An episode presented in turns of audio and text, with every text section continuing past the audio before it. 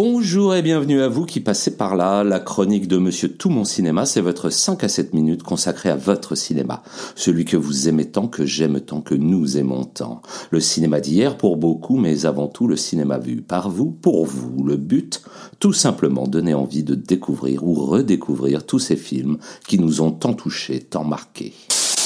Et maintenant que le décor est planté, installez-vous confortablement et ouvrez grand les oreilles. La chronique de Monsieur Tout Mon Cinéma, nos héros de Benet, c'est parti.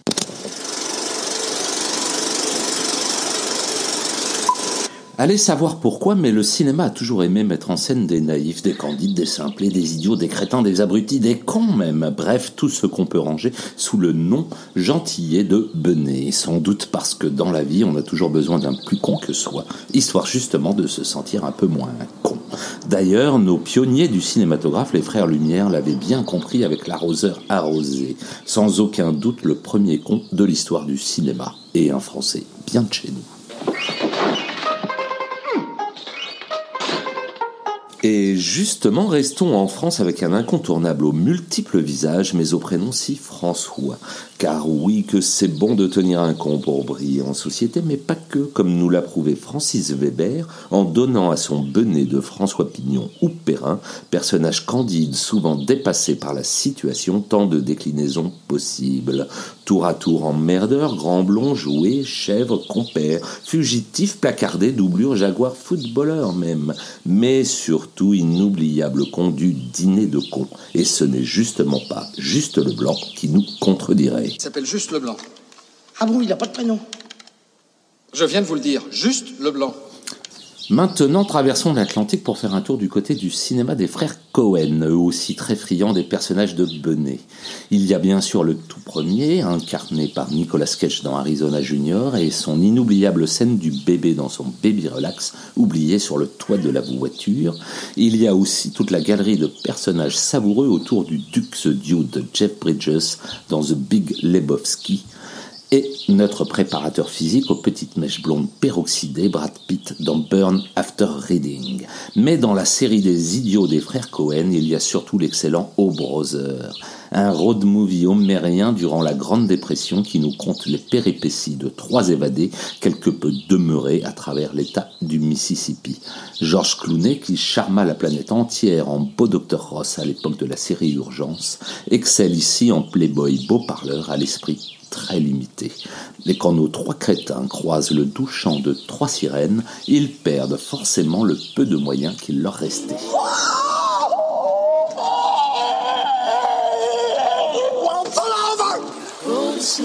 Well, you three young ladies are about the, the prettiest. Me and the devil makes three. Yes. Need no other love,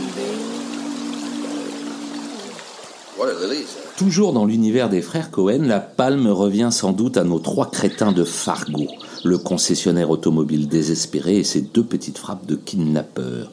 D'ailleurs, dans cette histoire un peu glaciale au fin fond du Minnesota, la seule à tirer son épingle du jeu est comme par hasard une femme, l'agent de police Marge Guderson, incarnée par Frances McDormand. I'm taking that fucking car. That fucker's mine. You fucking asshole. You know, I've been listening to your fucking bullshit all week. Are we square? Are we square? Yeah, you fucking mute. His wife? This guy says she was kidnapped last Wednesday. The day of our homicides. Yeah. Revenons maintenant en France, direction Nice d'abord et son non moins célèbre spot de surf. Ici vit le roi de la casse, grand surfeur devant l'éternel, l'inénarrable Bryce de Nice. Un personnage un peu simplé, haut en couleur, une seule d'ailleurs, le yellow, et droit sorti de l'imaginaire de Jean Dujardin. Donnez-lui un permis de tuer et vous obtenez Hubert Bonisseur de la Batte, plus connu sous le nom de code OSS 117, la fine fleur des services secrets français. Un personnage orgueilleux, prétentieux, bourré de préjugés misogynes, racistes, voire même xénophobes et pourtant tellement attachant.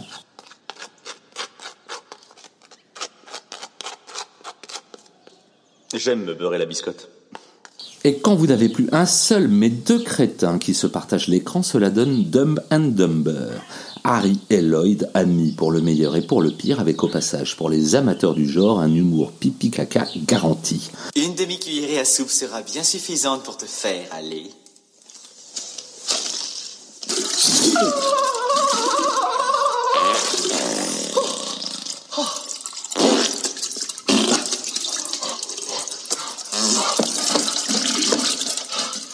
On peut bien évidemment leur préférer l'ami Simon de la Cité de la Peur qui, lui, vomit quand il est content. Le plus oscarisé et sans doute le plus attachant de tous nos simples d'esprit est le bien nommé Forrest Gump incarné par Tom Hanks. Si plein de bon sens en définitive car avouons-le, La vie, c'est comme une boîte de chocolat. On ne sait jamais sur quoi on va tomber. Mais l'autre simple d'esprit incontournable et bien français celui-là n'est autre que André Rimbourg dit Bourville qui a excellé dans les rôles dits de Benet. Non pas qu'il en était un dans la vraie vie, non, il n'est pas si coun-coun qu'il en a l'air. Mais son physique de paysan normand, son air un peu d'imbécile heureux et son image de gentil, de faux naïf ont fait de lui un des acteurs français les plus populaires, surtout lorsqu'il a partagé l'affiche avec Louis de Funès dans les rôles désormais cultes d'Antoine Maréchal pour Le Cornio et du peintre en bâtiment Augustin Bouvet dans La Grande Vadrouille.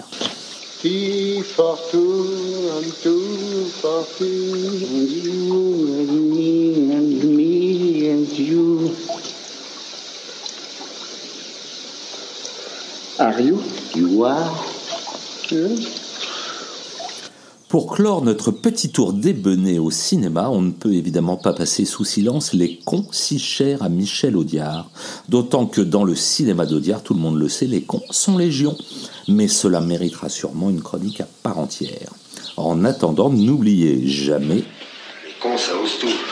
C'est même à ça qu'on les reconnaît.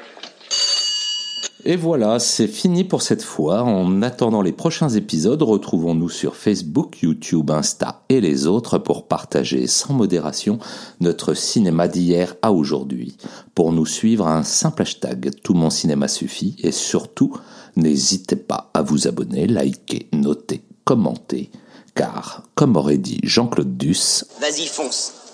On sait jamais, sur un malentendu, ça peut marcher. et à très vite ici ou ailleurs sur la toile.